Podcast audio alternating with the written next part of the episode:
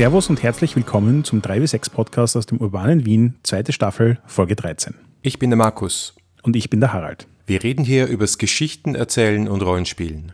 Heute mit dem vierten Teil unserer Miniserie zum Thema Dresden Files, in dem wir ein ganz spezielles Goodie für euch haben, nämlich ein Interview mit Fred Hicks, seines Zeichens dem Mann hinter Evil Head Publishing, einen Teil der Crew, die Fate erschaffen hat und dementsprechend jemand, der auch wirklich interessante Insights sowohl in das System als auch in die Businesswelt dahinter hat. Viel Spaß beim folgenden Interview.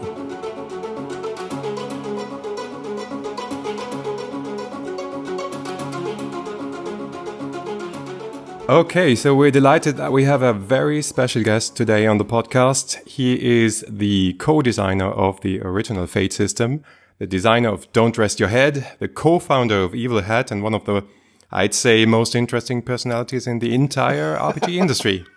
Welcome to the podcast, Fred Hicks. I, I, I do have a personality. Uh, I can confirm that. It's whether or not it's interesting. I'll leave that as an exercise to other people. Okay. Instead of asking you for your origin story, I think our first question will be what's Fate's origin story? How did come Fate about to be? oh, as with many things in my social circle dating back to college, it all kind of traces back to playing the Amber Diceless role playing game online on a game called Amber Mush back in the day, back in the uh, mid 90s. And you know, over time, uh, I, I I love Amber Diceless, but over time, I, I started to have a craving to kind of stick with the setting because it was sort of a lingua franca. It was very familiar to a lot of the people I uh, gamed with. I wanted to kind of bring the dice back in. You know, this was in conversation with my uh, co-founder uh, Rob Donoghue. We, you know, we were kind of headed that way.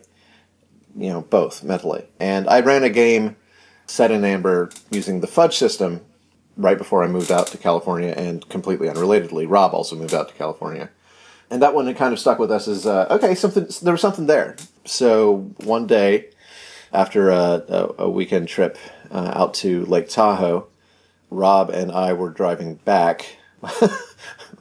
Uh, with with my wife in the car, but she quickly uh, jumped out of the car to hang out with his wife in the other car because we went very very deep geek.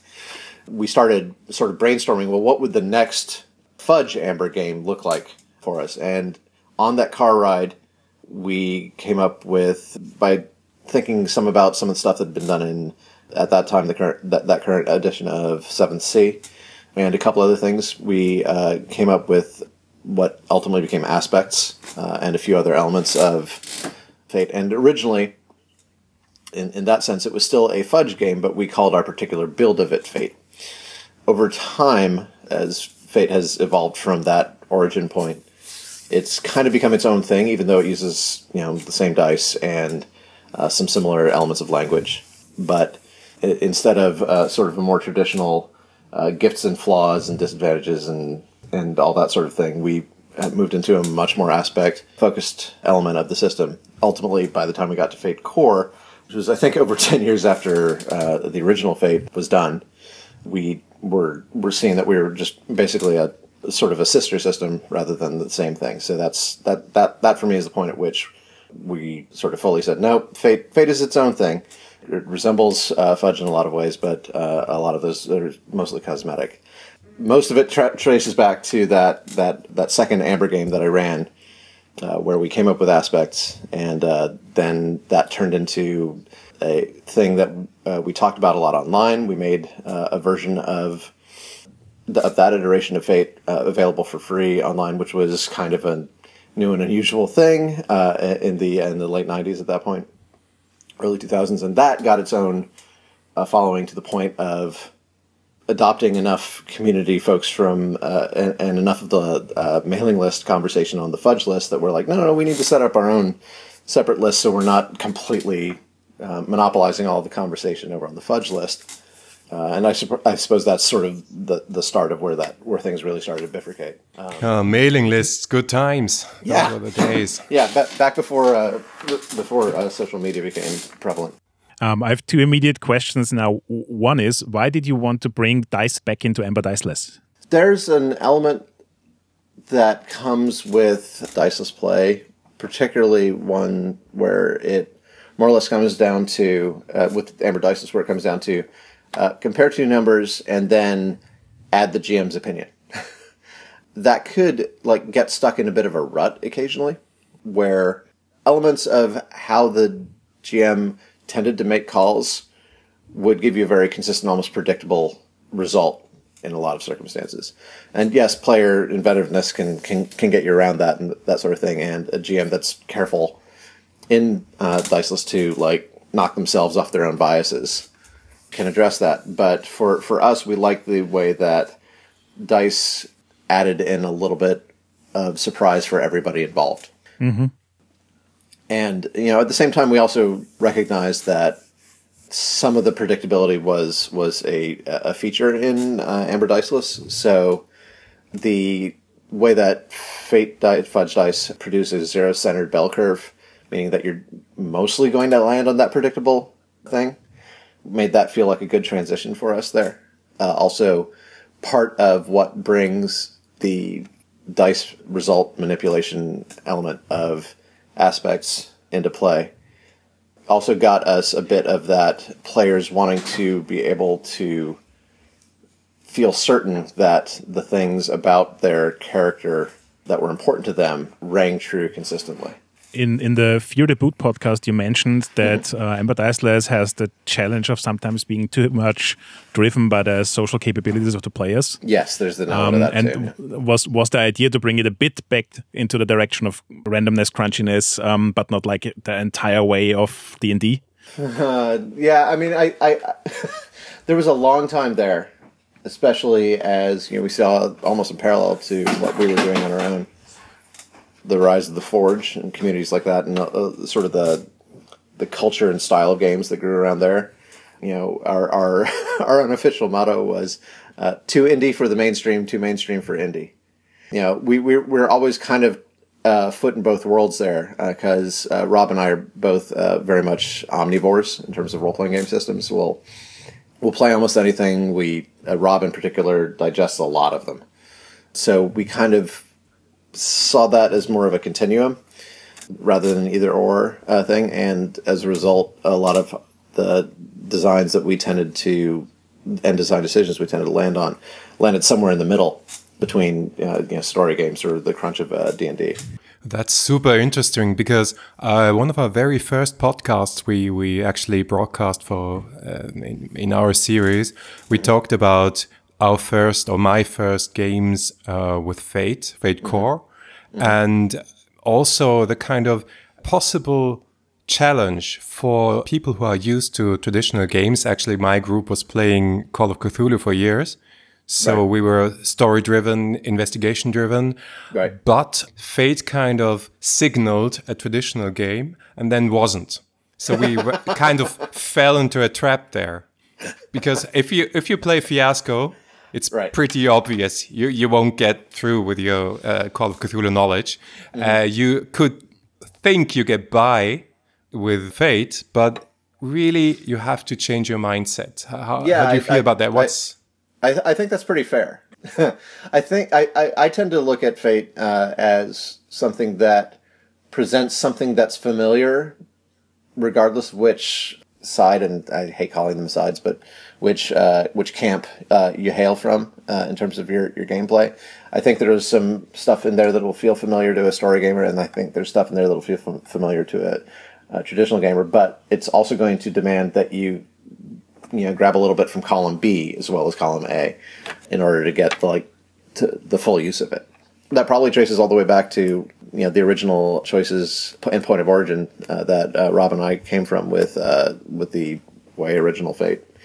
I think, particularly as Leonard Balsera and Ryan Macklin and others worked on bringing uh, Fate Core to the current form that it has, it probably has a stronger leaning than it has at any other point in its history as a system towards the uh, story game side of things while still using some structures that are at least conversationally familiar from a traditional role players uh, thing in terms of you know just skills dice things that are at least somewhat stat like when it really comes down to it i think of fate as a genre emulation engine you know, there, there was this conversation long ago about the sort of uh, narrativist perspective versus a simulationist perspective.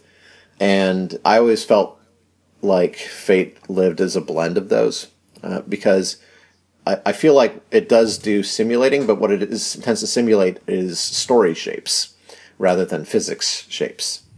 It's more likely to produce mechanics that are responsive to the ways that plots tend to come together in stories than how many G's of thrust your your spacefaring uh, guy can handle before he goes unconscious. Oh, that's so fascinating because you just actually answered the reason why I love the idea of aspect so much. Mm-hmm. For me, it's like the single most interesting game mechanic that happened in the last 30 years or so. because it, it really kind of like approaches the idea of story gaming from a more simulationist perspective right. and tying together like a bit of number crunching with story which makes it so much more tangible than just saying tell me a story yeah yeah it's it's, it's kind of saying uh, okay these are the these are the highlights of of the scenes and the characters in the scene let's see how they get incorporated this time around and change the direction of things either by producing complications or by producing advantages. I think there's a lot to be said for that as a perspective on how authors, whether they're whether they're screenwriters or novelists or what have you, put their stories together. Uh, and there's there's sort of this uh, you know uh, taking the red pill matrix effect when somebody clicks with fate and then they start sitting down with like whatever their popular entertainment of choice is and and there's this fairly universal like, oh my god, I see all of the aspects now.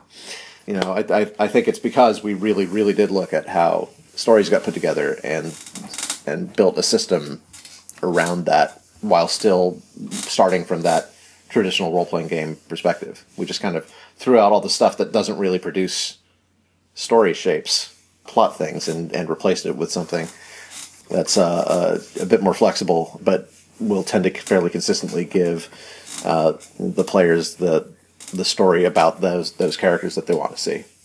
Evil Hat has published so many worlds of adventure now, so many yeah. settings, so many genres, and as you said, Fate is a genre emulation engine, so mm-hmm. it's kind of anything goes. And still, I feel every setting, every world of adventure has this Fate touch to it. Can you identify it? What is it?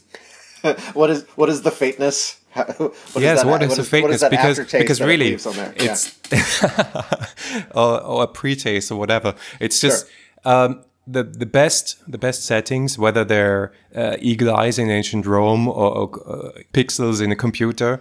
Yeah. Um, that still both of them are, are tied together not just by the fact that they're played in the system of fate, but I don't know. There's always this little twist and there's there, there's a newness to those uh, genres. They never feel stale. But I, I feel you have somehow conveyed to all the people who are writing those those settings and those worlds. You got to do something. I didn't want anything. Uh, at least when we were accepting pitches for for the various worlds, I didn't want anything that I could guess the entirety of what it was going to be like just from like the very high concept of it. And that in some cases predisposed us towards either like unusual settings that you don't normally see gamed or mashups. So th- I think that that colored some of the the feeling of uh, a lot of those worlds that came out.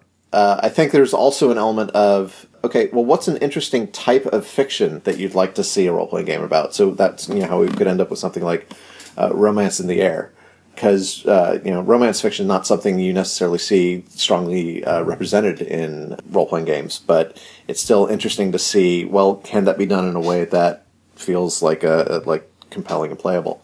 I know we've got some guidelines somewhere, although I've lost track of where we've got them because I'm not as front center in that process at this point. That kind of encourage people to look at look beyond look beyond just that that high level pitch making sure things are relentlessly gameable. We don't really we, we give them a fairly tight word count for uh, the Fate Worlds of Adventure. It's uh, ten thousand to fifteen thousand words, and we did have a, a number of people um, earlier on in the process really kind of struggle not with filling that count, but rather with not overfilling it. I think in part that constraint helps focus ideas down to the sorts of essentials that do really connect with the system. I also had a fairly high level directive that any world of adventure needs to have some element of system in it that's interesting and stealable, even if you aren't interested in any of the setting. And I think that's a that's a mostly consistent thing across the the, the line, and might be part of where you're getting your your, your, your the, the feeling that you were talking about from as well, because you know we kind of wanted to recognize that you know a decent population of uh, Fate gamers come from that. There's a there's a fairly strong tradition of you know hacking hacking putting together like the system in precisely the way that you want it to, to, to do its thing. As a result, I kind of look at every setting as well. Okay, so how is this going to do something with the uh, system specifically in service to what's important to the author about this setting? That can then be transferred out for people who go, oh, well, that setting's at least kind of like the stuff that I'm interested in you know, I know that I want to do something with a lot of ship to ship battles. Well, this seems to have a ship to ship battle system in it. Cool. Let me grab that out and put that in my own game. So that, that that's a sort of a component of them as well. I just wanted to say I find this endlessly fascinating because my kind of like take on the whole system toolkit was it provides tons of rules you can pick to kind of compile your own system for the genre you want to play. Right. But you just described the kind of missing ingredient for me, and that was don't think about the system you want to build. Think about the like genre you want to emulate. Yeah. And then it all falls together. Yeah. Th- think think of essentially the sort of plots you'd want to be possible in your game, and then figure mm-hmm. out if you've got pieces of system readily at hand that will fit into that sort of thing. Like if you're doing a a, a, game inspired by Fast and the Furious in some fashion. You want you want to have some seriously interesting car chase and uh, jumping from car to car sort of th- system things that are there and and at least thought about and discussed, even if they are, and and as they most often will be, even if they are largely constructed out of stuff that already exists in Fate somewhere. You know, part of the point there is to put them together in a way that makes it very clear, so that the moment that you hit that car chase you know the GM and the players are like, okay, cool, we already know how to do this. Here's this piece. Okay, we'll follow this process. Go. I think you also, uh, with your very strict word counts, kind of started a trend in not just indie games, but beyond that of readable, shorter, not folio volume sized uh, role playing books. Well, if that if, if that had that effect, I'm delighted. Um, you know, I I'm not somebody. Uh, this, this, is uh, one of the reasons that Rob Donoghue was a very good person for me to co-found uh, Evil Hat with. I'm somebody who sort of relentlessly pursues the conclusion of projects, but I don't. I'm, I'm not that strong at doing like really deep reading of things. So while I am a gaming system omnivore, uh, I'd, I'd say a good half of the stuff that I have in my head is because Rob read the 18 books or whatever of a particular system and gave me the digest version of like the five interesting system widgets that, that it had or something like that. You know, I'm, I'm often saying, okay, so what, what sort of consumer am I in, in this market? I want something that I can sit down with during that one narrow window I have for reading one thing and actually get almost all of it in my head. And that 10 to 15,000 word count is is pretty good for giving you uh, like a okay the evening before I'm going to run the game I'm going to sit down and read all of it and then the next next night I've got it all in my head already. Anything else I can make up, and uh, I'm ready to go. I feel like if we indulged in larger word counts beyond the question of whether or not the Patreon would give the funding to support it, I, I feel like the loss of focus would not be to the benefit of the product. Uh, you know, there's there's sort of this uh, thing you have to think about as a publisher, which is uh, you have to look at something not just as uh, is it a good game, but is it a good product, and those are not one and the same. So, so on a product level, the, the sorts of things that I was looking at for the Worlds of Adventure uh, was things like quick digestibility, contains something that makes it worthwhile having read it, even if you aren't going to run it, and and a few other things like that. I, I feel like we got a pretty good package there. And on the word count, um, I had a very interesting experience recently with uh, Shadowrun Anarchy, because Shadowrun Anarchy, as a more story game kind of thing, is rather slim and quick to read. It's not 15,000 words, but it comes in the direction. Sure. And then I took the fifth edition Shadowrun game, and it was like an epic tome, and that in itself intimidated me so much I didn't ever read it completely. Yeah. yeah, uh, Sh- Shadowrun is definitely one of those systems out there. Uh, sorry, settings out there that uh, that I've most often encountered in conversations of. So, how do I run this setting with something else? Um, and mm-hmm. that's that's not a slam on the people who enjoy the system. I'm, i know there are plenty, but it's one of those cases, uh, and and there are several in the industry where the setting is so vibrant and so interesting that uh, even when paired with a system that isn't to some people's taste, uh, it still demands to be played. Uh, our, our Fate World's an attempt to you know take that sort of idea of a setting and get it condensed down to where it's a single sitting uh, thing. But uh, I know that for my own ability to uh, read and digest things as a adult working age gamer, I, I really need stuff that's as as bite sized as possible and as gameable as possible. So I'm not you know you know paging through tons of pages of, of setting information that is not actually turning into plots for me. So when looking at Shadowrun, Shadowrun Anarchy, Cthulhu, and the Fate version with Achtung Cthulhu, and um, now Dresden Files Accelerated, mm-hmm. do you think this is kind of a new trend to come up with uh, smaller, more story game oriented versions of existing settings and games? It could be. I think as much as any industry, role playing game publishers are you know constantly looking at how to refactor and, and find new new players uh, forge into new territories. I mean, one of the things that the early 2000s did for uh, role playing games with the with the Forge community is it you know created a large enough obvious population of gamers of a particular with a particular bent that traditional gaming wasn't serving that it grabbed the attention of you know tons and tons of designers uh, who weren't even working in that space. And you also saw a greater rise, and this is partly due to the formats that were available through print on demand technology at the time. But you also saw a greater rise in uh, sort of these digest or six by nine sized books.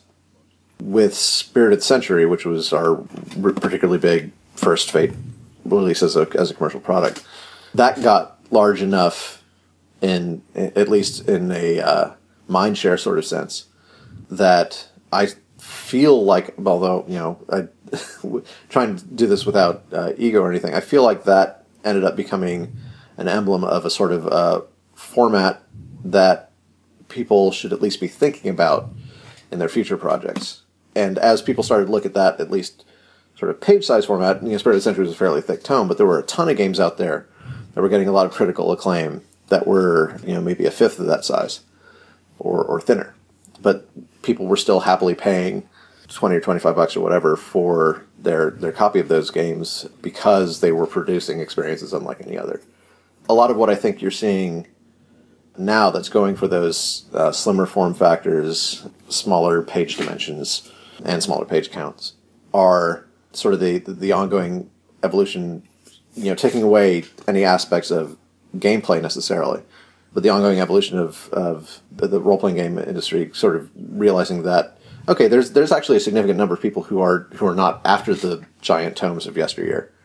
Um, mm. So maybe we should start seeing what we can put out there that and, and seeing how people respond to it. Yes, on, and talking about condensing and putting on slimmer tones, you sort of uh, epitomized that in, in the form of Fate Accelerated. Yes. Uh, which, which, came as a, a pamphlet, $5 pamphlet, basically. Basically, yeah. It's, uh, yeah. it's under 40 pages or something like that. Uh, yeah. I think its own word count was, if, I'm, if I got this right, it's either just under 10K or just over it. That was super duper intentional. We wanted to produce a version of Fate Core that people could get into super quick and that didn't have the same need that the Fate Core system book did to sort of say, okay, now that we've shown you this, let's get into you know the construction of the system as well and sort of dig into like how can you extend that and also let's give you lots of examples and advice and so forth. Fate Accelerated is is is more like no, we're going to give you just a small handful of uh, uh, stats essentially to to think about. Put your numbers here uh, get going in five minutes, and uh, it probably didn't take you more than five or ten minutes to read about the system and you know beforehand that and get playing as quickly as possible. I, I feel like uh, I could have done a better job of making sure that we communicated clearly that Fate Accelerated and Fate Core are not an either or proposition. uh, and that both as presented with their with their skill lists or approaches lists are examples of fate implementations rather than bibles of how to, uh, of, of the one true way to do fate in either that one way or the other one. One of the things I particularly like about what Fate Accelerated did for us in result is it gives us a a body of text for fate that you can include in its entirety or near entirety in a book without adding 200 pages to the page count. Because one of the things I particularly saw during the Spirit of the Century era, which ran for from about 2006 to 2013, was people would come to the uh, Spirit of the Century SRD to make their fate derived product, and they would include almost all of it, and that was that was a, that was a 400 page book or close to it. You know, so to, to drop that huge amount of uh, system in there just make your thing standalone seemed kind of crazy to me. So on on one level, uh, you know, as a publisher, uh, that with the intent to put things in in an open licensing scheme, I wanted a, a, chassis out there that you could drop in that wouldn't significantly bump your page count up. Fate Accelerated did that very nicely. You can even take that text, ditch approaches, add in you know however many skills your your your thing needs. If you want, if, if the if the uh, if the approach of approaches doesn't work for you, and you can still get a really much thinner fate that you can just go with. Uh, whereas Fate Core System, because it is carrying that load of, you know, really supplying a way to dig deep on the system and have a you know larger skill list that feels more robust and and instructions on how to build your own additional things to add into the system. On, you know, on top of the fairly lengthy GM's advice, etc., all that stuff, all that can be read and applied to your uh, Fate Accelerator thing, but it doesn't need to be included to create a standalone Fate game. So, for you as a publisher, is Fate Accelerated more like a parallel timeline where you plan a lot of products in core and accelerated, or more like the future where you see a lot of products in accelerated and maybe not as much in core, mm, or the other way around? I don't know. I, I that's not that, that's not uh, really the way that I sort of filter that data uh, uh, when it comes okay. down to it. Uh, uh, for me, for me, it's a continuum. Like every Fate game lands somewhere on a continuum. Uh, like look at uh, what is it? War of Ashes, Fate of Agaptus. That is, uh, you know, a, a, thick book that supports uh, uh fantasy role playing with miniatures, but it uses a Fate accelerated chassis inside of it. Where does the, is that truly a Fate accelerated game? Mm. It, or is it a Fate core game that uses uses approaches? Trick question. Both are true, because ultimately Fate core is accelerated and vice versa. Mm-hmm. You know, if I if I'm being somewhat flip, uh, Fate Accelerated is Fate Core minus all the explaining. You know, with a quick and more controversial than I ever imagined it to be alternate skill list uh, in the in the form of approaches. But I, I sort of see future Fate stuff happening all, all the way in between there because there's there's always I think going to be a certain population that is looking for the the thicker books that go deeper in a, in a you know, variety of ways, both system and not, and for whom you know, a very lightweight approach to your skill list doesn't sit sit as well. I think that you may see a small bias towards stuff that starts from Fate Accelerated as a starting point, simply just because it's easier, right? I mean, it's it's it's it's faster. the name is accelerated for a variety of reasons. It's faster to start from the accelerated chassis than it is from the core chassis, but ultimately you're you're you're still building a car. Mm-hmm. It's not it's not going to suddenly be a not car. Um, it's always it's it, it's going to be it's going to be fate no matter and it's going to be fate core no matter which of those is your starting point. This is why I sort of uh, uh, you know stridently disagree when people are like, "Well, you should tell us when it's fate accelerated." I'm like, mm, but you're you're setting up a dichotomy there that that isn't. And you know, if if the how you do something instead of instead of what you do thing that uh, approaches inflicts on you doesn't suit you, then name them strength, intelligence, wisdom, charisma, etc., and move on forward. I mean, you're not you're not going to break anything, and it's going to give you some cosmetics and decision making that's going to be more to your taste. There's a there's a part of me that is almost tempted to do like three or four alternate accelerateds, which don't use approaches, but you know shake things up in a, in a different way, but said about that at that level just to give people more starting points and try to break out of that because an example has been set. I can't think of anything outside of that example uh, thing. I mean, mm-hmm. but th- th- that that that's a problem that exists in uh, humankind, uh, not not ju- not just game design. We ended up uh, with decades on the internet of uh, top level domains like .com, .edu, .net, etc., because those were the examples given in a list proposing in in a, in a proposal that was just talking about how domain names might be done. And somebody looked at that and was like, okay, well, those are all of them. And then it became dogma uh, mm-hmm. for, for, for the internet for decades un, until uh, uh, you know they started allowing uh, some more uh, inventive top level domains more recently. It's an example is a powerful thing, and of course I lost sight of that getting Fate Accelerated out out there and not thinking about how to make sure that the connective tissue back to Fate Core uh, was super duper visible. But you know, it, it, as as as crosses to bear go, that's a pretty minor one. I must admit, approaches are one of the things that most of my new players are really challenged by. Yeah. But I found it really interesting to read your blog post on kind of like how you can do approaches differently mm-hmm. with the questions of why, what, and how and stuff. Yeah, yeah. Um, because that really fits into the idea that fate is there to describe a genre. Right. Um, exactly. And you should pick the solution that mostly fits what you want to achieve with it. Yep. Which is also a very interesting segue to Dresden Files Accelerated because you obviously decided to go with approaches. Yes. Which do kind of feel a bit skilly from the wording. And they're obviously not so much about why characters do stuff, but more about like how they do stuff. Mm-hmm. So, w- what was kind of like the thinking behind picking the right set of approaches for Dresden Files? Well, honestly, that's a question better put to Leonard Balsera. Uh, I, I mainly gave him the task of start from Fate Accelerated. uh, and make you know all that stuff you did. You know, driving yourself crazy in your in your basement, trying to figure out how to make uh, you know shield bracelets work and summoning circles and all this stuff. Now make it a lot simpler, and, and make it work in a, in a sort of a Fate Accelerated style. And Lenny said, "Great." Disappeared for a few years and then came back with this. As you noted, a lot of the uh, approaches were renamed. There, there were two things going on there, if I'm if I'm remembering this right. One was that we did want them to sound just a little bit more like traditional is not the wrong way to say it, but let me use that as the adjective here. Uh, tr- traditional stats. You know, when you've got flair, focus, force, guile, haste, intellect, those sound a little bit more like strength and intelligence and stuff like that. Mm-hmm. Uh, and we felt like that might uh, sand down some of the sharp corners that people run into when they go for the default list of approaches that are in Fate Accelerated.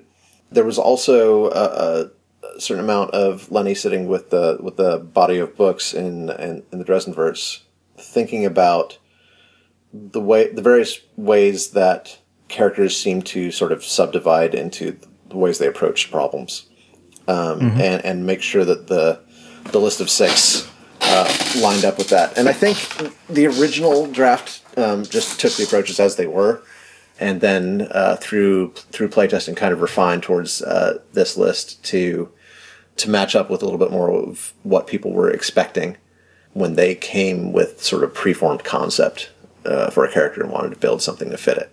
What I also found very fascinating about Dresden Files Accelerated was taking a step back and squinting slightly um, you have mantles that, in a way, feel a lot like classes, but not really. Yeah. You have scale that provides a lot of the thing levels should normally do in D and D. Uh-huh. You have the unique conditions that um, uh, offer a very interesting take on on like different expressions of health and, and state and stuff. Right. Well, and, and, and that's the way in which the game tries to be welcoming to people coming from that D and D tradition, yeah. right? There are also ways that you, you, from from from that same bit of stepping back and squinting, you can go look at the mantles and go, oh, these are played by the apoc- uh, powered by the apocalypse playbooks. Mm-hmm. Uh, you know, so there's sort of that that vector of approach as well. Again, it's sort of a, a interesting fusion fusing of stuff from traditional gaming and story gaming, almost as if that's a trend in Fate when uh, Lenny hit on that particular part of the design, and in particular, because I think we had fairly early on a notion to try to present character character options in a way that that took some of the the value um, uh, that uh, Apocalypse World and its derivatives achieve with their playbooks. Once we knew that we kind of wanted to go that direction in terms of how we were presenting that, a lot of the other stuff over time clicked into place, and also happened to resonate with the stuff that you're talking about, um, giving you a little bit more of that classes not classes or races or whatever not being quite the right way of putting it but um, mm, exactly. uh, a, a, sense of segmentation so that uh, people could go oh okay i want the sexy vampire shtick so i'm going to go for the white court playbook or mantle or however you want to call it yeah and i found it actually very clever because for me reading dresden files accelerated it felt even more approachable than fate accelerated mm-hmm. and it was really kind of like minor tweaks, as you said, different names for the approaches, yeah. um, kind of like putting clear boundaries around certain groups of people and powers and stuff. Absolutely. So it, it really felt quick to kind of get into it, even if you're a traditional player. Right. And that I found really impressive with a very pure story game in a way. Right. Yeah. I mean, it's it's it's not an easy thing to pull off, but when anything with the Dresden Files property on it tends to be a fairly big deal for us in a lot of ways, uh, you can occasionally see the time frame, the, the, the few years leading up to the release of a Dresden Files product as us trying out a bunch of things in that type of product without the Dresden Files property on it. So once we get to the Dresden Files one, we can make sure that we aren't screwing anything up. Um, mm-hmm. And and to an extent, with Dresden Files Accelerated, you can look at the gap between when we said we were going to do it and the advent of Fate Accelerated and Dresden Files Accelerated's release as in part a chance for us to see how people interacted with Fate Accelerated and also how they had problems with it.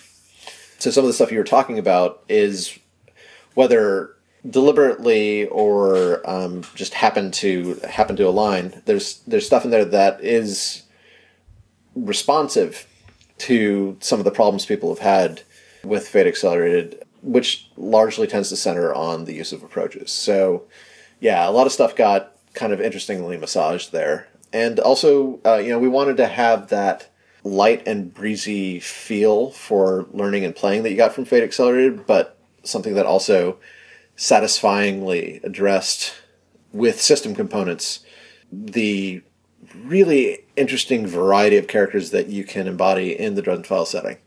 I I think on a personal level, you really changed uh, RPG Kickstarters for me because I can clearly remember me getting in there with like 10 bucks, then getting the free PDF uh, of Fate, and that, then going all in and ordering all the books yeah. because I just saw this is something special. Right. And so you did well, but generally, Kickstarter is a big thing for the RPG industry and has mm-hmm. become an even larger thing with 7th second edition and so on and so forth. It's a, also a very interesting part of the whole design process. I think it's it's become like that. Is crowdfunding like the future of the industry as a whole, or is it just aligning nicely with the hard, the kind of segmentation into smaller communities of interests that we are experiencing in in RPGs? Well, I mean, ultimately, what crowdfunding does from a, a strictly economic perspective is it shores up risk. I feel like not that people can't still get themselves like really screwed by mismanaging a Kickstarter campaign. We we we've all seen examples of it at this point. But I feel like it used to be prior to crowdfunding being fairly widespread. It used to be really easy to accidentally lose your shirt by deciding you wanted to publish a game which is to say, you could get yourself into, you know, for example, a financial predicament by uh, printing way more books than there actually turned out to be demand for, um, with no way of seeing that coming until you've already, you know, sunk potentially tens of thousands of dollars into, you know, uh, the art and printing of, uh, of a role playing game. What crowdfunding does, and which, why I think uh, it might seem to some people like the game industry as a whole has become addicted to it, is it, it actually gives you that picture before you commit to your print run in, in, in a lot of cases. It introduces some complications and problems, though, that people aren't always welcome, sorry, not welcome, not always ready for. For for me, Kickstarter more than anything is kick finisher. You know, I I'll, we'll, we'll before we take something to Kickstarter, we're, we've usually got it reasonably far along, uh, at least in terms of the writing or game design or playtesting elements of it. And what we're interested in coming to Kickstarter for is, you know, the, the funding to go the the final few miles of taking it from idea and digital things to, you know, the art being completely done and, or, or for example, and uh, uh, actually getting the thing printed in quantities that are appropriate to the demand. There are a number of uh, people who, uh, you know, for understandable reasons, we, we're able to work from a fairly good cash position at Evil Hat, but you know, there are a, a number of people who uh, will come to Kickstarter needing the funding to even get the writing done.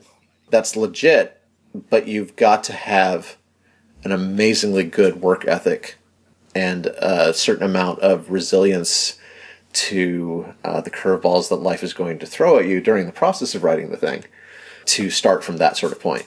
Um, so I think you see a lot of, uh, at least role playing game uh, Kickstarters, uh, falter uh, because they they fund at the pre-writing stage rather than post-writing stage.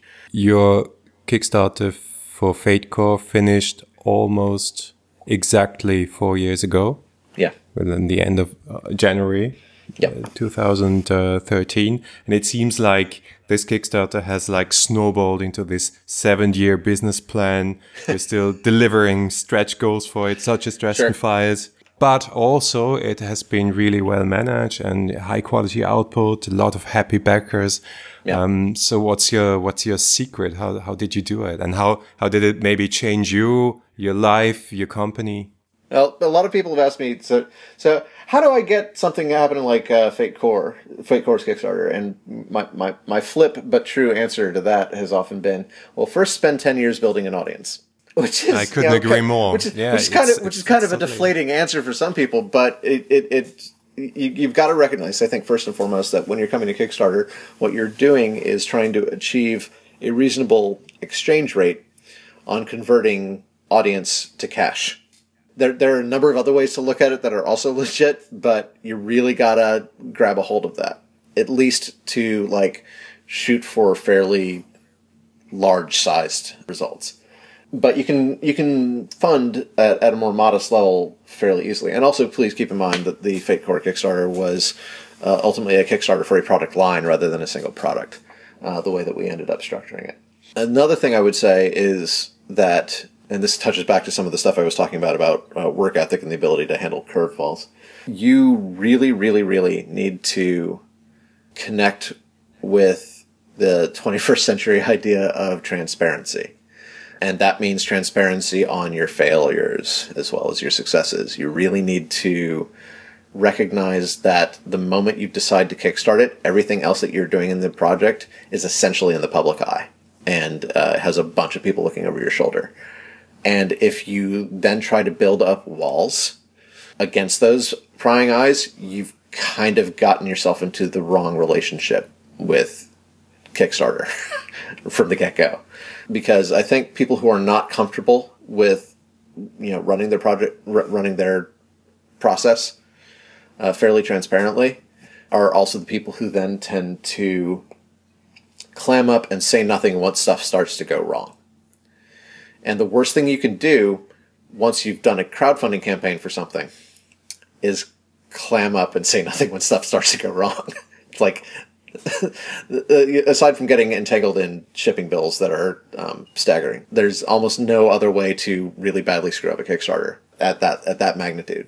Because what happens uh, once you start shutting up and not telling people that you ran into some problems is there's suddenly an information vacuum. And when people, particularly people who have put money into something, are faced with an information vacuum, they will decide what is actually happening, whether or not it's true. As far as the public image of your project is is is going to go, at that point, it will be only seen as this theory of of things being as bad as they possibly could be, whether or not it's true.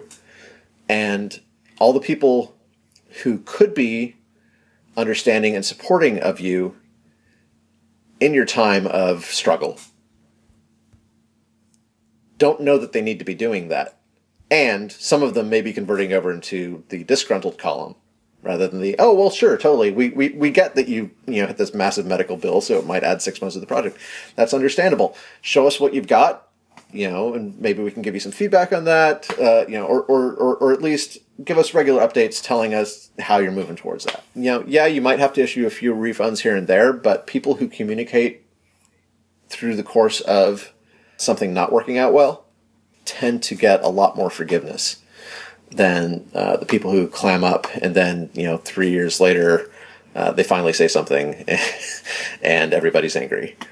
Uh, you know, I feel I feel that Evil Hat and yourself have really been on the forefront on of this movement movement of like first giving to a community for many many years until you try to get something back. Now, in Yeah. um, building an audience means giving something to an audience so that they know they have when when you ask for something back, they gladly give you something back, right? right? Yeah.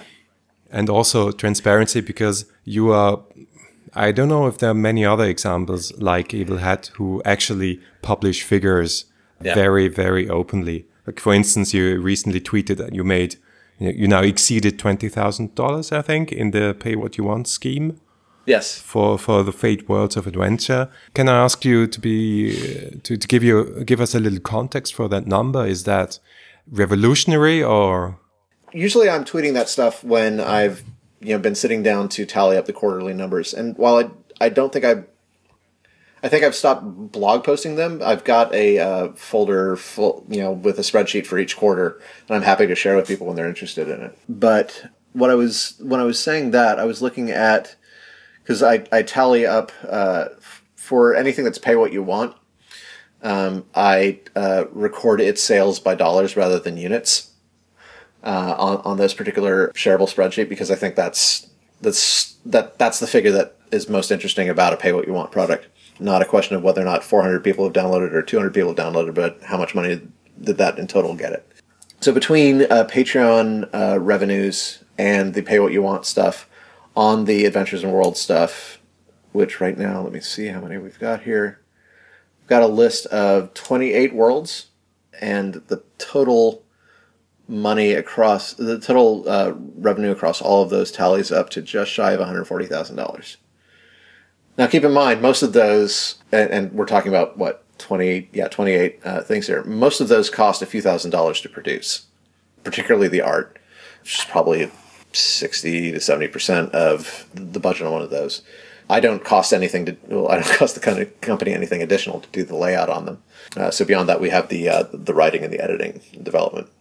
So a lot of those are doing slightly better than breaking even on their costs. So even though I say, oh, one hundred forty thousand uh, dollars, that's ranging from you know thirty six hundred to uh, six or seven thousand with some of the best seller uh, uh, sellers of those uh, per per one. So you're not seeing on a world by world basis necessarily a huge amount of profit, but uh, you know that's that's still a pretty good pretty good sum for something that uh, was a bit of an experiment when I first proposed it. Yeah, that, I think that's averaging out to about five thousand dollars per world. So uh, that would give us uh, profit per world on average of uh, maybe like maybe one to two thousand dollars uh, in in the pay what you want context. It's super interesting because in, here in the German speaking world, there's a lot of discussion about pricing.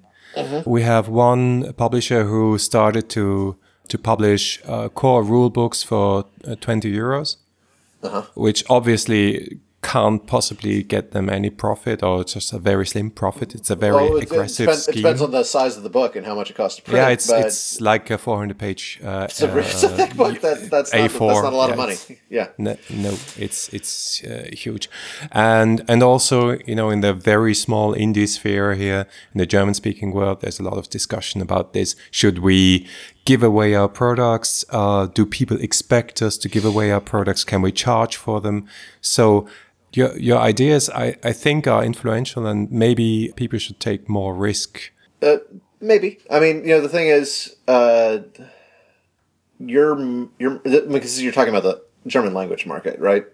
Yeah. Uh, you, you have you have a more focused uh, uh, market than we do in, uh, in in the English language, and as a result, I don't know that you're necessarily. I, I don't know how much something like uh, distribution plays into uh, the, the pricing uh, thinking there.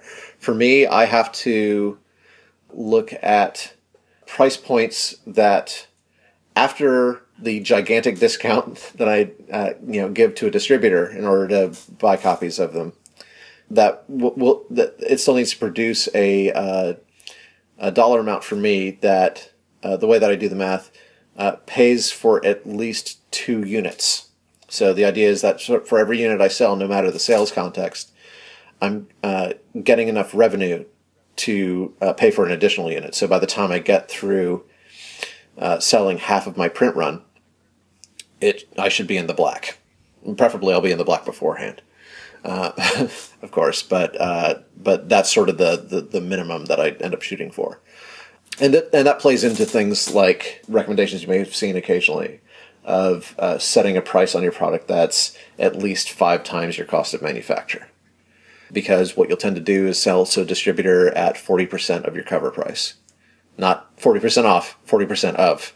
So 60% off um, of your cover price. So if you want to cover the manufacturer cost of two units for that one unit sale in that context, your cost of manufacture can't be more than 20% of your cover price uh, hence the five times multiplier. Um, depending on who you talk to uh, and what the size of their audience is, and and all sorts of things, uh, sometimes that multiplier it, it defaults to a larger amount. Uh, per uh, company, like I think, for example, like Steve Jackson Games, uh, they they tend to angle on a on a fairly high multiplier versus their cost of manufacture, whereas a lot of folks in small press publishing because their print runs tend to be smaller, their per units tend to be higher, so they can't really uh, often, well, they, they, they can afford to put a higher cover price on it, but in order to produce something that uh, sells, in order to give it a competitive price, they often have to stick in that five time multiplier range.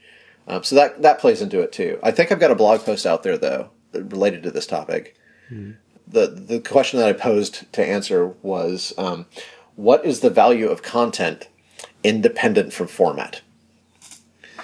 And uh, if I remember correctly, I think my answer was about a third of the cover price of it in physical form.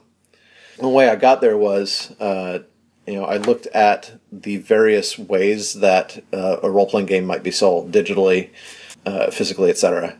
Uh, maybe it was a quarter, something like that. But but basically, the idea was that if you take on that perspective and you price your PDFs at roughly half of the cover price of the physical product, you'll end up with about the same amount of revenue after whatever middlemen tend to be the most popular way of getting that content out in that format pay you for for the sale. You can end up with a fairly consistent uh, revenue stream that doesn't have to care too deeply about format, so long as you're not you're making you're also taking care not to overprint when when it has a physical manifestation. Can Can you please compile all your insights into a book of how to be a good RPG publisher? Uh, you know, the, the part of the uh, okay, there are a couple things there. One, I would need to have the time to do that.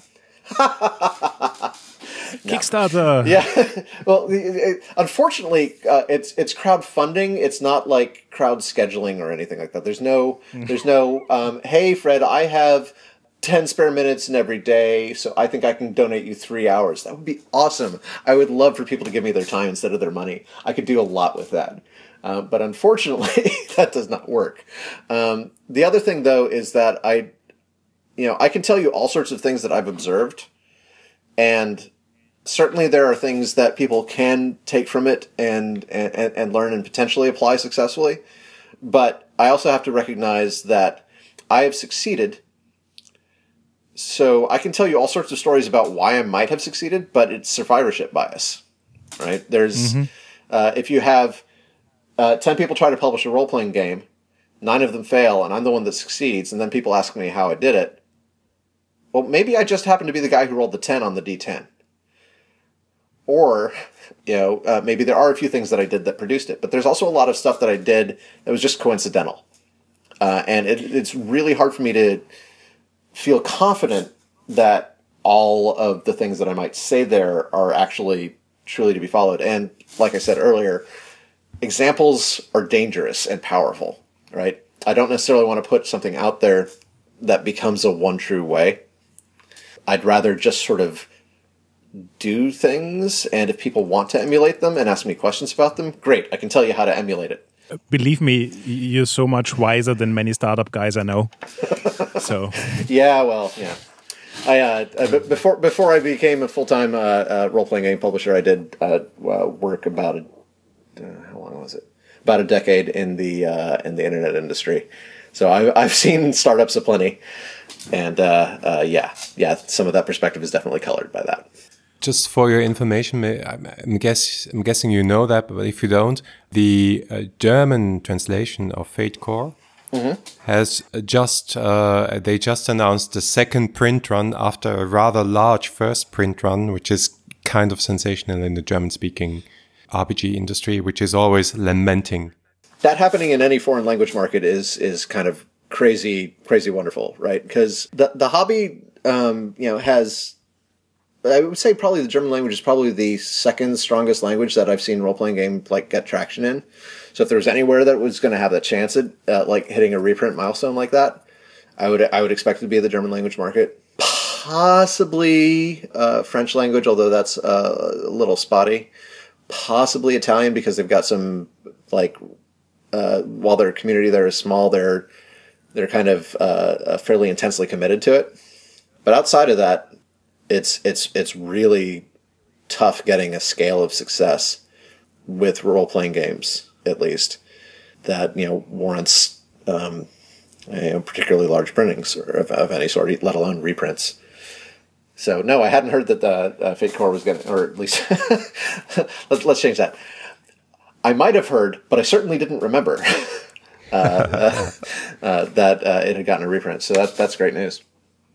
But I, as I recall, Fates Fates had a number of incarnations in that market. I know that there was uh, somebody sent me this, and of course I don't remember who, but uh, uh, a few years back, somebody there was a like Fate on the Go or Fate to Go thing that came. Uh, Fate to Go steel box, yeah. yeah it was in, in, the tin box. Yeah, I've got I've yeah, got that tin box awesome. around here somewhere. Um, it's beautiful. Eh, yeah, and I'm like the, the last thing I expected was for a uh, tin box boxed set of Fate to, in, in another language to show up for me one of these days. But there, there it was. Uh, and yeah, yeah, I think the first the first site to like mirror the Fate RPG com website was in German. So uh, yeah, there's there's always been sort of a strong connection there. I think. I have one last question for you, and that is um, with the Dresden Files collaborative board game, um, mm-hmm. you kind of entered a new era, kind of like different games and stuff, not just RPGs. Yeah. Is this something in general you're interested designing for other things like I don't know video games, um, doing a TV series, whatever? well, the, the, the examples you're giving there are video games, TV series, and those are the sorts of things where if you've if you've got a well developed IP with an interesting following, uh, you're you're generally going to want to license that out to someone else who specializes in that. Building uh, building in house expertise to make uh, video games when you're a role playing game and board game company is uh, kind of like saying, well, I I I repair bikes, so I'm going to bid on that government contract to build warplanes because um, you know it's similar. the scale is vastly different but it's similar. That you know, it's it's it's just there are orders of magnitude involved when you shift to you know board games and and truly popular media. That you know a, a, a game a, a, tabletop game company's uh, budget is essentially a rounding error uh, compared to uh, the sorts of budgets that go into that. So that's best. Uh, like, okay, yeah, sure. Take take my thing, run off with it, and uh, pay me an occasional small royalty, and I'm sure it will be a vast source of cash if it happens, compared to the uh, the, the, the, proportions that I'm normally dealing with. But uh, as far as Evil Hat's push into uh, board and card games, back when the first Dresden Files role playing game hit in 2010, we got a a spike in our uh, cash flow uh, pretty significantly compared to anything we'd had before. And you know, since since then, uh, uh, has uh, and its line has uh, gotten up to where it's at the very least a peer of that sort of thing, and sometimes in excess of it. So what what that did was it you know it put a bunch of money into the well re- relatively speaking uh, a bunch of money into the evil hat coffers. And I'm like okay well I need to make some decisions about what to do with this. So I sat down with uh, co-founder uh, Rob Donoghue uh, one evening at his place and said okay we need to have a serious conversation about whether or not the direction for us to go from here is for Evil Hat to be a role playing game company or for Evil Hat to be a game company. And if the answer is game company, that's a very different kind of push and trajectory that I will need to personally pursue because uh, I'm I'm largely the one running the company. Or we can continue doing the role playing game thing. That will probably limit our growth to a certain extent, but we are specialized for it. We're particular. We, we, we, we tend to be fairly good at it you know, and we can just continue to do that sort of thing um, and, and, stay at about essentially about the size we are.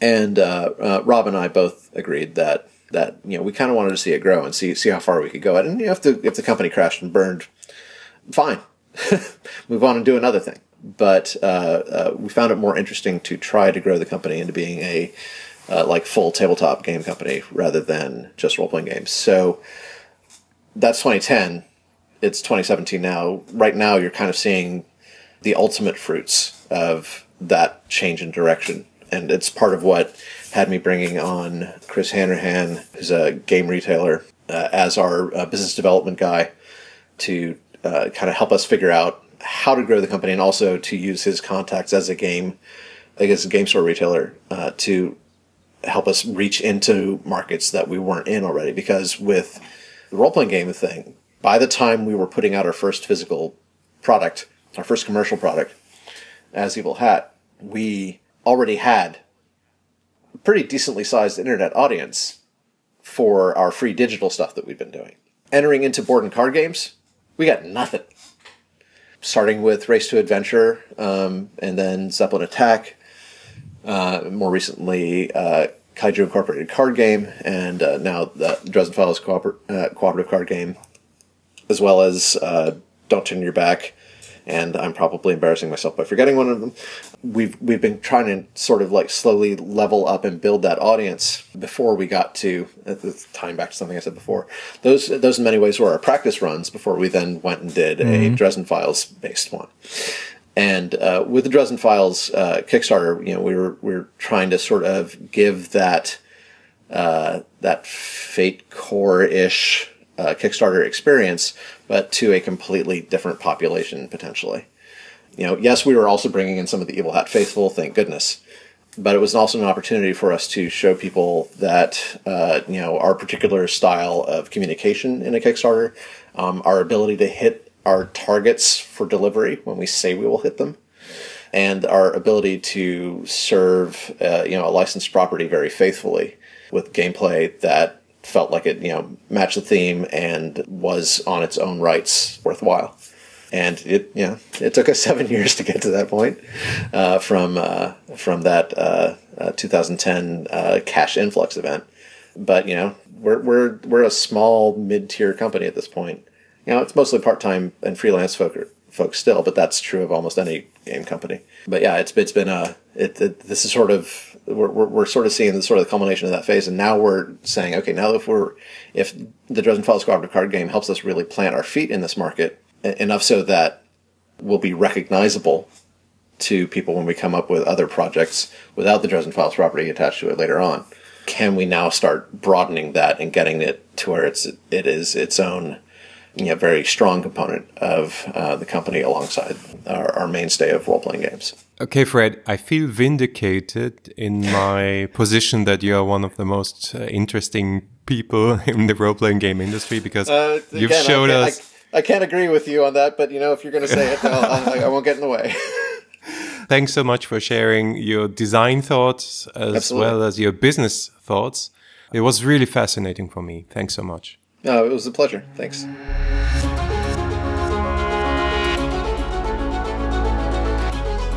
Danke fürs Zuhören. Das war der vierte Teil unserer Miniserie zu Dresden Files. Feedback lesen wir gerne auf Facebook, Twitter oder im Web unter 3w6-podcast.com.